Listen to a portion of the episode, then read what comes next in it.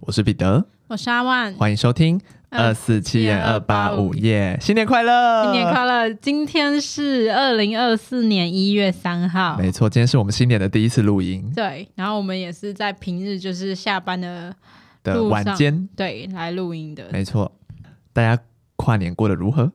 不知道大家对于二零二四年有没有什么一些？哎，就是先讲这个二零二四年的开头，其实蛮不好的。嗯，因为日本的那个地震，还有那个机场爆炸的事情啊，而且是短短两天就发生这么多，对，真的算是很大规模的灾难。而且刚好就是人数都比较，就是像那个机场人数都比较多，都是蛮危险的。嗯嗯嗯，但还好，我刚刚有划到新闻，他是说好像。呃，主要的客机是好像九十秒就完成所有人的疏散哦，那很快。对，但是另外一架撞到的那个的飞机就是只有机长逃生，所以它是两辆两架飞机。对，跟我们之前讲到的一个案件很像，它是两个飞机相撞。对，但是呃，另外一台飞机是比较好像是比较小型的，嗯，对，那客机这台是比较大型的，这样。对，我看到的新闻好像是。小的那台飞机不知道是没有得到飞行许可还是怎么样，就闯到了大客机的跑道，就跟我们之前对对对，然后就有撞到，有有那个既视感，就之前案件的既视感。对对对对对，那真的是天佑日本，真的。没错，应该是希望大家都平安，对，全世界都平安，对，没错。那来跟大家分享，因为之前有跟大家分享我的年末计划嘛，那现在年末正式的结束了，就是来讲讲跨年发生了什么。跨年我就是有去台中，先到台中玩一天，嗯、就是台中市区玩，然后后面三天呢，就是呃六日一的时候我就到和平区那边去玩嘛，就比较山区的地方，台中的也是台中就对了，对，然后到就是类似就是呃有点民宿那边去，就是过三天两夜这样子。嗯，那第一天到台中的时候呢，我终于吃到了一个传说中的东西，就是阿斗博冷冻芋，我第一次吃到哎、欸。觉得怎么样？我觉得它的草莓奶油吐司真的有一种说不出来的奇妙感，就是它的奶油不是我想到的那个奶油的味道。我觉得草莓倒还好，但是它的奶油介于有点有点画龙点睛的角色嘛，我不知道怎么形容它。You got it, you got it. 对，就是它是很好吃，但是我不知道怎么形容它的味道。你你。你无法形容，你这种这个东西，你就是得自己吃了，你才知道我们在讲什么。对，就是它明明是感觉是一个比较平凡的东西，可是它吃起来就是会有一种嗯，很和谐，他们好合理哦。对对，我觉得重点是它很和谐。对，这种真的就是有一种说不出来，就是草莓也不会太过，然后奶油也不会太过，然后就是两个人平衡的很好。他们就是一个很和谐的双人女子团体或男子团体。对，然后反正我就真的第一次吃到冷冻玉，我也觉得蛮好吃。哦，冷冻玉我倒是没吃过哎，但它的。汤我觉得比较甜，所以我就没喝汤，我就只有吃那个芋头，就是口感蛮不错的。嗯哼，我就觉得还不错，下次还会想再去吃吐司。嗯，我而且我还是冷掉的时候吃，我放了那时候放了三个小时吧。哇，也放太久了吧？因为我那时候先去了别的地方，然后再回去民宿吃。哦，懂。那我觉得还不错。嗯，下次热热吃会更好吃。嗯在后面三天呢，就是有去呃，就跟大家一起去玩嘛，就是有自己煮煮菜之类的。嗯哼，我真的觉得好累，不是啊，就不是不是说做这件事很累，就是呃做这件事蛮累。我是说，就是是好玩的，但是就是一整天，其实，在民宿也都闲不下来。哎，哦，没有，真的是很像。瘫在那边放松的什么感觉？我发觉在民宿这个地方做事，就是你要找厨具或是备料、洗碗那些都蛮就是麻烦。对，就是都要花一段时间。嗯，就我那时候做的料理是那个韩式饭卷，嗯，然后光是备料到结束，虽然我其实在卷的不是我，嗯，但是我光备料开始就是弄弄弄弄到最后真的端出来，大概花了两个多小时、三个小时。那大家不是饿死了吗？可是因为大家也都就是因为那那边的厨房炉子可能不够，就。位置不够大，所以大家是轮流煮的。嗯、就是我们等于是自己搬到外面去用，嗯、就我们没有用里面厨房，就就是同时多处在进行。对对对，同时可能呃两三道来做这样。那我觉得还是蛮好玩的啦。就是你看哇，还有人就是做什么虾仁粉，你做什么？我做韩式饭卷。哇，好难哦。对，你干嘛挑战一个这么难的食物？可是我反而觉得韩式饭卷是一个蛮聪明的选择，就是因为你已经卷在那边了，大家看到就会。哎、欸，想说，因为我我不是卷那种很大，我是卷大概一一般大小的一半而已，就大家手拿这样夹很，很方便，对，然后又可以当做主食，嗯，然后重点是它不用什么火，因为里面炉子就已经不够了，嗯，而且你热的东西有时候你先煮好来端出来已经凉了。啊，你的是冷的，对，啊，好聪明哦，对，所以它但是的确是有点做太多了。心机鬼，而且这也是跟大家分享，就是我那天跨年的时候还迟到了，因为那个我们是用 YouTube 看那个台北跨年，就是想看烟火，嗯、结果他就 lag，然后结果就慢了半三十秒吧，慢了三十秒，三十秒哦，那边网络网络可能不太对，就网络接不上，就手机已经显示十二点，可是我们这边还在十一点五十九分，还在倒数三十秒，也是一种新的体验了。对啊，之前有跟大家分享说我跨年会去唱歌嘛，嗯、那我们家也确实去唱歌了。去唱歌前其实有遇到一个问题，因为嗯、呃，我们我们原本的计划就是没有要唱一整晚，我们就是想说可能定个九点十点，然后唱过跨年就好，就是有一个仪式感的感觉，是在一个别的地方跨年的这种感觉。所以你们是去 KTV 是吗？对对对对对。可是有一个问题来了，因为我弟没有满十八岁，可是 KTV 十二点以后是未满十八岁的人是不能在里面的。所以这时候我们就想说，那要怎么办？因为他最晚最晚最晚就是只能待到十一点四十五、十一点半这样。嗯。然后我那时候原本是定了晚上九点，然后这样子唱一唱，差不多三个小时也会到十二点，这样我们等于就有时间唱不到嘛。嗯。后来我就有先去问他说，有没有办法在监护人也在场的情况下，他可以待超过十二点这样？但我后来问了，就是不行，就是他十一点半一定要、哦嗯、一定要离开这样。然后结果去了之后，我就发现哦，他不是算。就是他不是一次说一次三个小时这样算，他是算一个小时一个小时，因为他是用包厢计费的。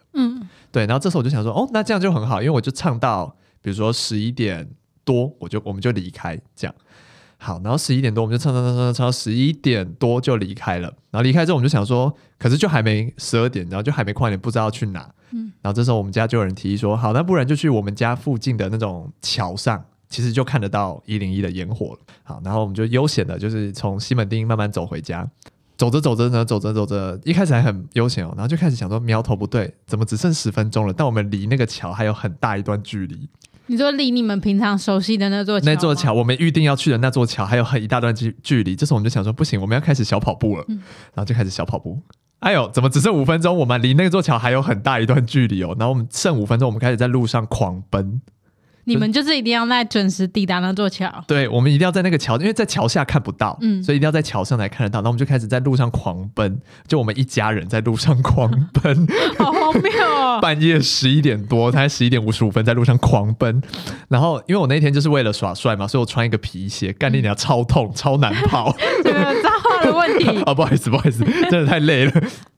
在路上狂跑，然后狂冲，然后因为我妈她有点跑不动，她立刻旁边租 U bike 用骑脚踏车的骑过去，欸、你妈很聪明，超级聪明，你为什么不租 U bike？但我们就想说快到了，就是 U bike 站里其实快到那个桥上了，嗯、然后就跑跑跑狂冲狂冲，五十八分了，我们已经到那个桥下，可是这时候我们还要冲上那座桥，嗯、我们已经快累死了，还要冲上那座桥。好在我们在最后一秒钟，我一站上那个桥顶，烟火就开始放了。哎、欸，很刚好哎、欸，完美的，好抓马哦，完美达成。我妈还把脚踏车丢在桥下，然后用跑的跑上去，因为她说她用骑的骑不动，骑不上去。那后来我拿去还。后来她说：“哎、欸，你帮我拿去还。”她就要回家，然后我还是我去帮她还车的。新的一年，我们家就是这么荒谬，好好笑。对，但就是看到烟火，虽然很小很小，因为其实蛮远的，嗯，但就是你看得到蛮清楚的这样子，然后心里还是觉得蛮蛮感动的。就新的一年，你感觉有在。为某件事情努力，然后最后也成功了。你就冲刺吧，已经开始冲刺起来了。对对对对，新的一年的最呃旧的一年最后一天跟新的一年第一天，我们都冲刺，已经开始助跑了。没错，所以我就觉得感觉真好，突然就会对感觉对这个世界充满希望。啊，每年跨年，每年跨年，我都会有一种真的啊，新的一年要开始，我要好好振作的那种感觉。没错。但到了年末，不知道又怎么样。大家可以去听我们的新去年新年的第一集有多有希望，跟我们年末最后一集 有多悲伤。回首一下这一年，哈，我做了什么？我就只是在活着。我们觉得健康活着就很不错了。对啊，真的。对，那我最近要，那我要跟大家分享的事情呢，就是之前的集数有跟大家分享说，密室有玩那个交换礼物嘛，嗯、然后他其实有就是办成了一个活动这样，然后在那个活动里面，我真的很真实的见识到，就是那种 MBTI 的很 E 的人跟很 I 的人的差别到底是什么？因为我本人算是一个蛮 I 的人，哎，你的 MBTI 是什么？INFJ。哦哦，对，然后我跟他刚好差一个，我是 ENFJ。对，他就是外向人，然后我算是内向人这样。然后那天活动的时候呢，就是因为很多人，大概有二三十个人，你就看到很 E 的那些人，就是哇，有够嗨，嗨到不行。可像我就是我，我到那边之后，我就我就很想在最后一排的角落坐着就好。他们前面有什么活动的时候，我我虽然也是很开心，可是我就不会想要特别，比如说他们有一些有游戏的环节，就会要人上去一起玩这样。我就会很想坐在最后面，然后看他们玩就好。可是我时不时还是又被 Q 上去玩。可是被 Q 上去玩的时候，我还是觉得玩的很开心。这样，然后我就觉得外向的人真的好厉害，那个活力真的是从头到尾都非常充沛。然后像我就是吃完饭，因为我们一开始就是先吃火锅，然后吃完之后我觉得好想睡觉哦。可是我必须说一件老实话，说、嗯、说一句老实话，就是你的脸长得也很不是那种会，就是你长的脸，你你的脸长得有种我不想动的感觉。对啊，我不知道怎么讲哎、欸，就你的脸会给我觉得你就是这个不要不要来找我，对我就是我就是静静的看着这一切发生。要是你今天突然很活泼，我会吓到哎、欸。对啊，所以他们还是把还是把我 Q 上去，我就觉得怪怪的这样。而且那天发生一件事情，就是我觉得蛮好笑，就是因为我那边有很多置物柜嘛，然后我把东西就放在置物柜，然后那个钥匙我就放在身上，然后结果吃完饭之后，我就发现钥匙不见了。所以我其实整场活动都有点心不在焉，因为我一直在想我的钥匙。那置物柜是放大家的东西还是？就是一人一格这样，哦、我的所有东西都放在那里面，然后我就想说，那钥匙到底在哪里？所以因为那个活动其实没有强制说大家一定要坐在哪里干嘛，嗯、你想到处吃东西干嘛都没关系。然后。大家就在那边很开心玩游戏的时候，我就一个人一直默默在附近找钥匙，然后就一直到处找，到处找，到处找到，就是旁边已经有一些人就发现说我钥匙不见了，这样啊，真的、哦、对，然后呢，他他就说好，我也来帮你找，然后就大家一起找，真的最后动员了好多人，然后都开始找找找，因为有一个环节是他要选说今天谁装扮的最好，这样，然后我只是在旁边找钥匙，然后找一找，突然就被 Q 上去，然后他就问我说，叫要我介绍一下我今天的服装理念，我开头就说，其实我对这个名次没有任何。不在乎任何名字，请问大家有看到我的钥匙吗？公器私用上去找钥匙，结果我最后拿到第二名哎、欸，不是这里钥匙哎、欸，我想知道钥匙，钥匙我还是就我拿到第二名了，但我钥匙还是没有找到。我想知道钥匙到底去哪了。然后结果就就找找找找找，然后就全身上下我都翻遍了，就找不到。然后我明明就记得那个钥匙，我就是丢在那个桌上。嗯、就我吃火锅，我觉得它有点烦，我就把它拿下来放在桌上，但是它就是消失了。然后一直到这个。晚会都快要接近尾声的时候，我就想说，哎，因为我那天穿一个牛仔的外套，然后牛仔外套身上有很多个口袋，然后我整天都一直翻我，就是翻我边侧边的口袋跟我裤子口袋，一直翻都没有。然后突然灵机一动，我突然摸了一下我的胸口，因为我胸口有一个口袋，我找到钥匙了，钥钥匙一直在我的。哦、如果我是帮你找那个人，我也很想编。有啊，帮我最认真帮我找的那个人，他很想杀我。对啊。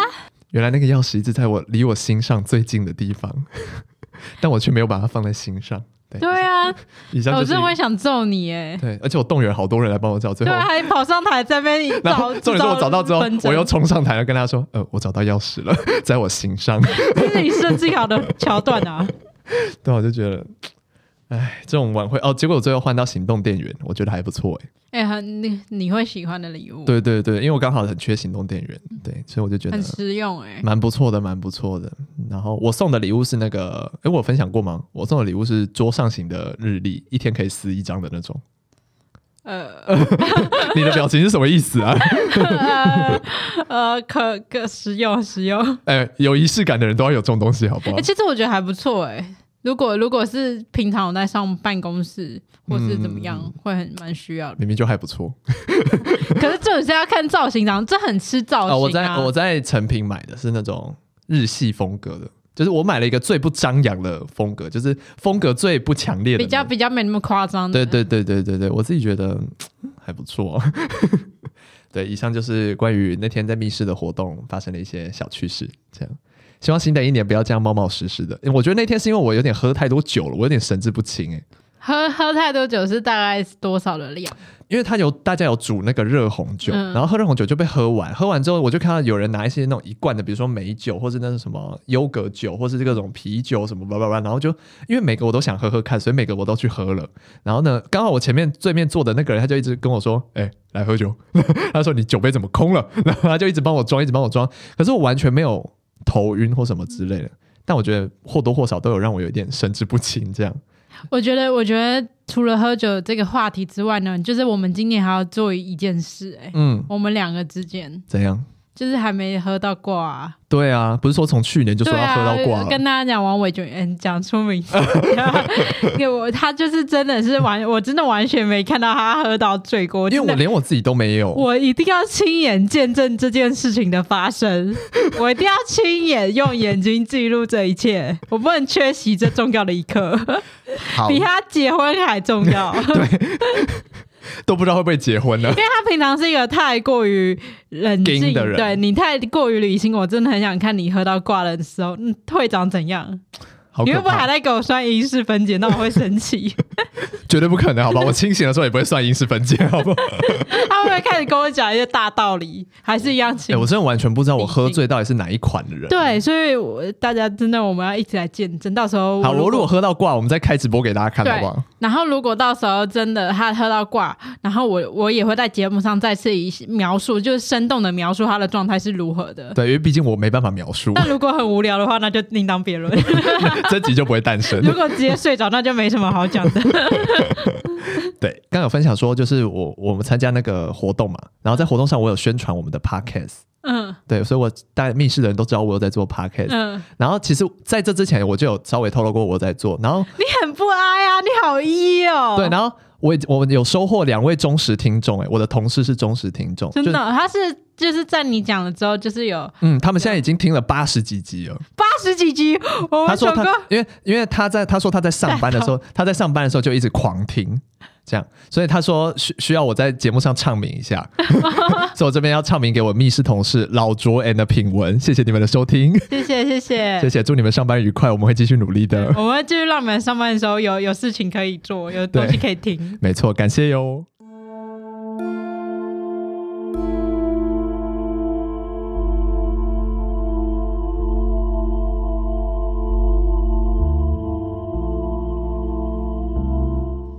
二零二四年呢，我要讲的第一起案件呢，是一起连环杀人案。但除了是连环杀人案之外呢，更是一起诈保的案件。今天要讲的就是陈瑞清诈保杀人案。故事呢，就要从陈瑞清这位杀人魔说起。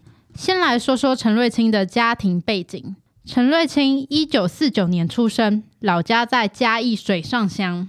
年轻的时候曾经当过中华民国空军上尉，后来又辗转，就是因为前期工作不顺，就是他不能服从就是军队的生活，所以他又辗转到了中油去当担任工程师。那其实呢，这算是一个公务员的工作，所以薪水呢是相当不错。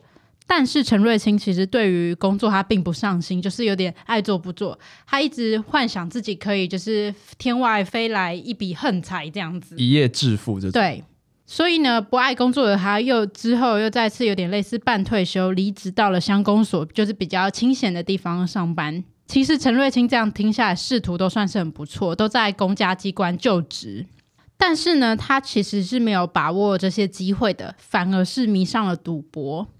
陈瑞清为了签赌六合彩，他不止把他的毕生的积蓄都赔光了，甚至呢，因为钱不够，还转向地下钱庄借钱。好赌的陈瑞清呢，并没有等来发大财的机会，反而债务像滚雪球一样越来越大。最后，他承受不了讨债集团长期的暴力追讨，他就开始谋划了一场可怕的杀人计划。那陈瑞清呢，在一九七四年结婚，妻子叫做曾碧霞。也是他的第一任妻子，两个人呢，生下了三个孩子。就在结婚十多年之后，一九八五年，陈瑞清呢就借故与曾碧霞起了争执，他就直接将曾碧霞打伤，就在浴室呢将她殴打，然后撞到浴缸，然后他的头就流血了，有点轻微脑震荡，也因此住院。但陈瑞清呢，这时候面对住院的曾碧霞，并没有罢手，他反而呢规划好了一切。他借由探病的机会，他就在探病的时候用曾碧霞的头部撞击地面，是那种猛力抓起来当球打一样的那种撞击方式。在医院，在医院里面，而且呢，这个撞击就导致了曾碧霞颅内出血死亡。那这时候呢，陈瑞清就跟医院解释说：“哎、欸，我老婆就是被吊扇就是打到，然后跌倒而头撞到，所以流血死亡的，就是这是一起意外。”他就用了他可能一些说辞。那医院方面呢，就可能认为这是我们自己的疏失，所以保险理赔呢就这样过关了。这一切都是非常非常的，你听起来都很不可思议，但它就是真的发生了。而且呢，陈瑞清就顺利拿到第一笔保险金，总共呢是两百三十五万。事隔不到一年，陈瑞清又与一名叫做王淑英的女子再婚。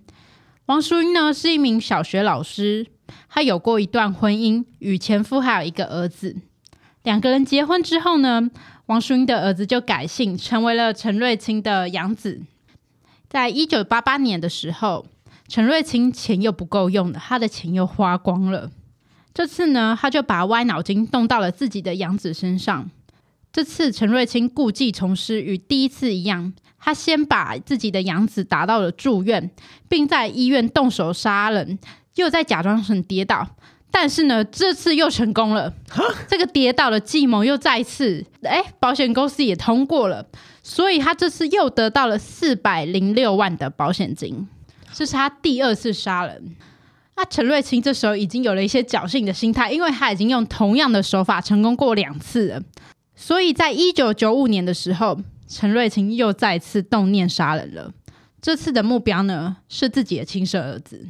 这次陈瑞清呢，就是假借就是要向儿子训话为由，他就把儿子叫来，然后是叫来就是拿一些莫须有的罪名对责问儿子。那儿子这时候就会觉得，哎，莫名其妙。但是呢，还在他搞不清楚状况的时候，陈瑞清就动手打人了，就是一顿一顿暴揍。这次呢，他同样是攻击儿子的头部，再布置成假车祸。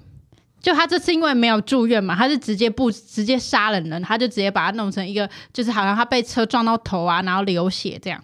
最后呢，儿子是被他打到脑浆溢出死亡的。那这次保险公司又通过了。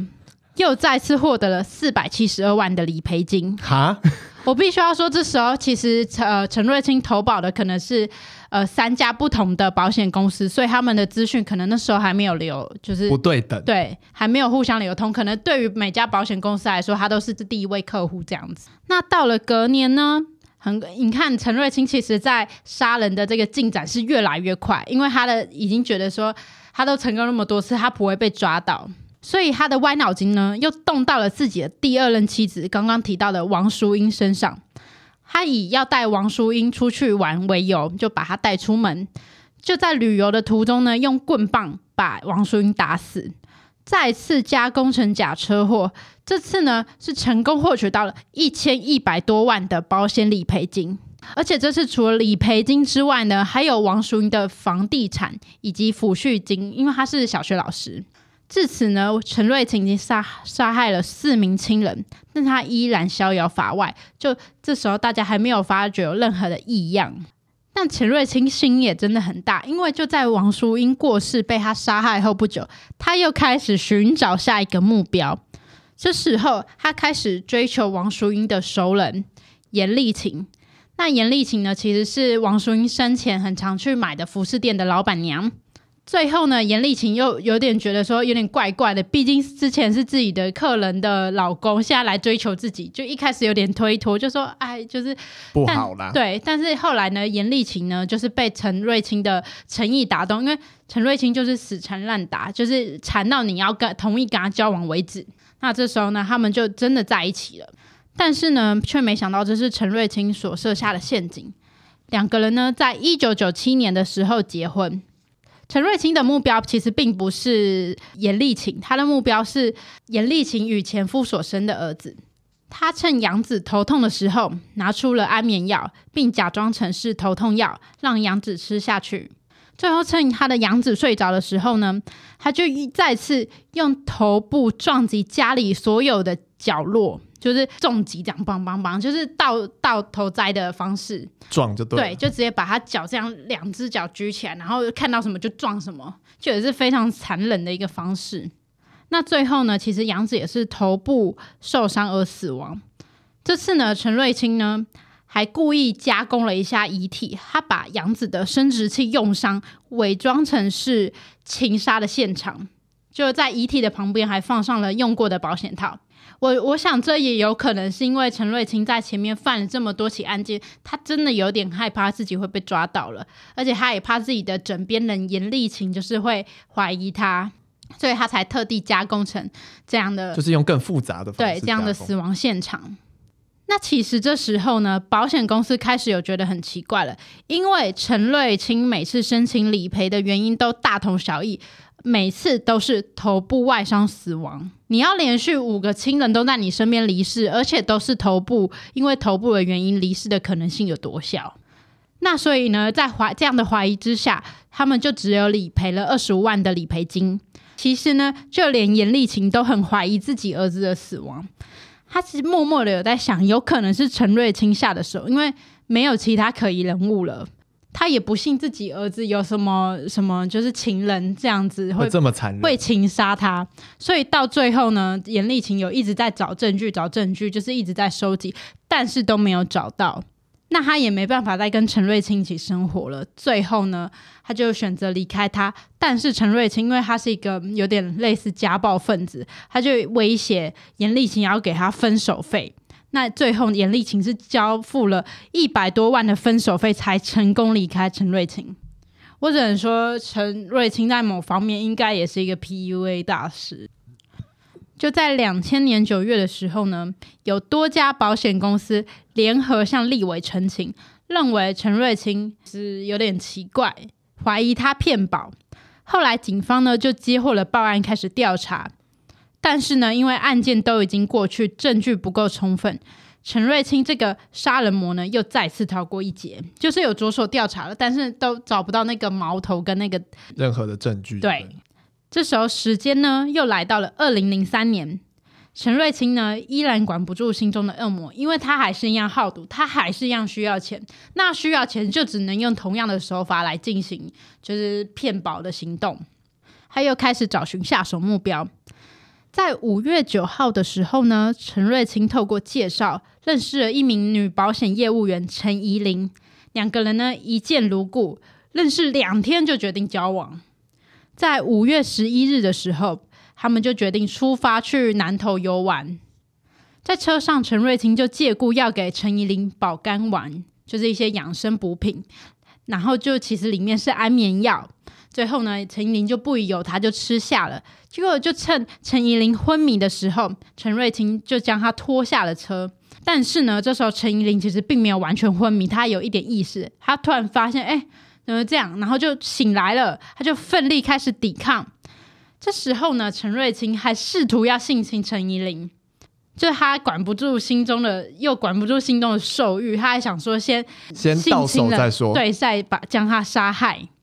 那之后呢，他试图，但是因为他有性功能障碍，所以他没有成功。哦、未遂之后呢，他就将陈怡玲推下了山。但陈怡玲呢，命大，这时候还没有死亡，一直是陈瑞清。发现他没死亡，他又杀红了眼，再冲下去追打他。这时候，他先用双手勒住了陈怡玲，再次用石头击打陈怡玲的头部。最后完事之后呢，陈瑞清就搜刮了陈怡玲所有财物，后来还盗领了他的两张空白支票，拿到了现金一百多万。最后呢，用这笔钱以及搜刮来的珠宝以及名表，就是招摇撞骗，又在骗其他的女子。在犯案后隔天呢，陈瑞清又与另一名萧姓女友出游，就他其实有很多位女朋友，嗯，同时在进行。对，并将陈怡玲的名表送给了这位萧姓女友。后来警方就找到了陈怡玲的遗体，并循线调查她的行动电话的定位，发现被陈瑞清拿走了这个电话，也顺利了找到陈瑞清的定位。那陈瑞清被逮捕之后呢，他其实并没有说出实情，是等到警方就是以陈瑞清的女儿说情，就是说你的女儿啊，也是她是你世上唯一的亲人啊，你要不要交代实话，就是把话都说清楚，不然你女儿以后在社会上要怎么抬头挺胸这样子。后来陈瑞清听到了这些就是说辞之后，他才动念开始讲了那些实情。但除此之外呢，其实陈瑞清因为交往过众多女子，对待感情是非常有一套，所以警方也怀疑陈瑞清有涉嫌另外两起黄姓以及郑姓女子的失踪案件。但陈瑞清他知道可能已经证据不足了，所以他矢口否认，他就是不承认那两起，他只承认上述我们刚刚讲过的那六起案件。那后来呢？警方呢还在陈瑞清的身上发现了一本小笔记本。这个小笔记本里面的内容有多可怕？里面记录了被害亲人的生辰八字以及忌日。警方这边呢就认为陈瑞清其实是透过这个方法来找六合彩的名牌。真是疯子！对，由此可见，其实陈瑞清他的那个好赌的心、好赌成瘾有。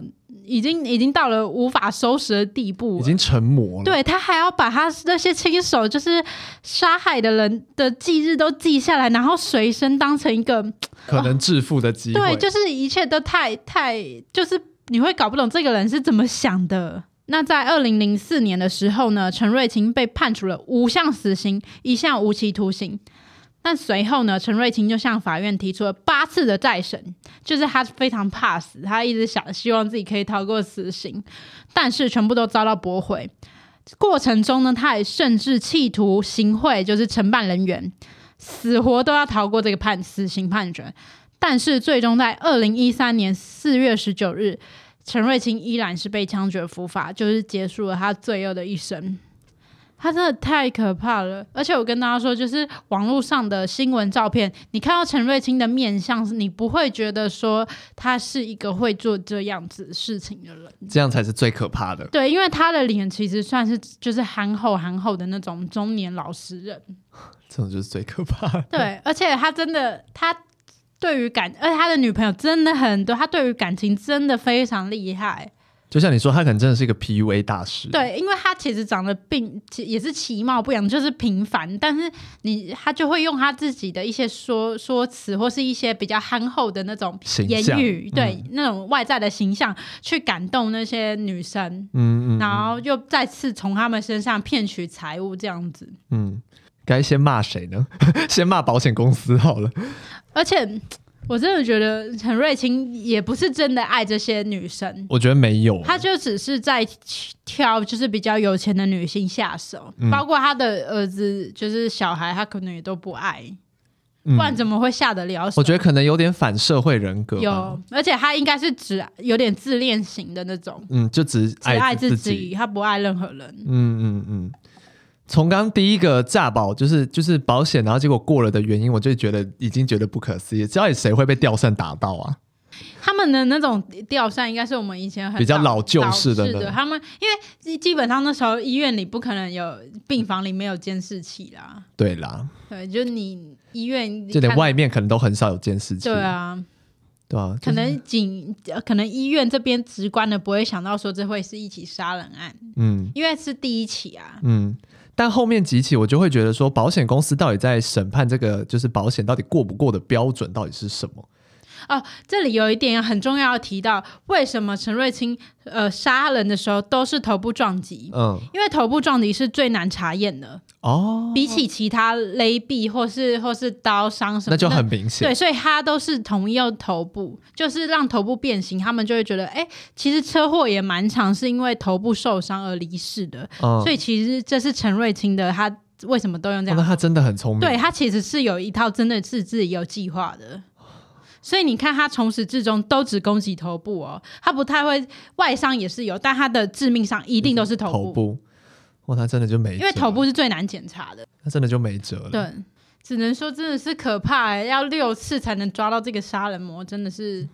只能说大家不要赌博啦。对啊，然后你看他前面工作，其实你知道他当中游的工程师一个月有七八万呢，在那个年代其实也是很多了哎，在在那年代是非常优渥的一个薪水。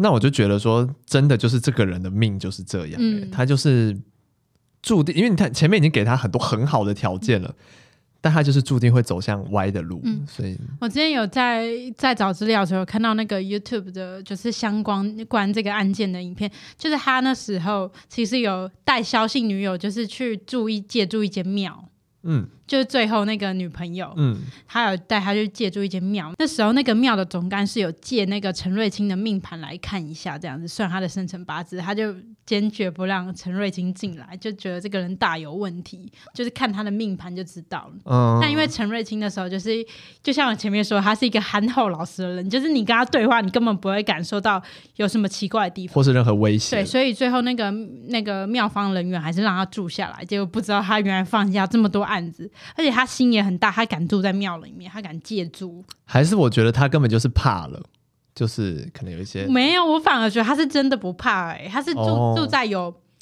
佛像的那种房间，就是就是真的是被神明看着的。假设你今天是一个杀人犯，你怎么会敢住在就是对一些庙里面？你怎么敢？哦，我就觉得陈瑞清可能真的是。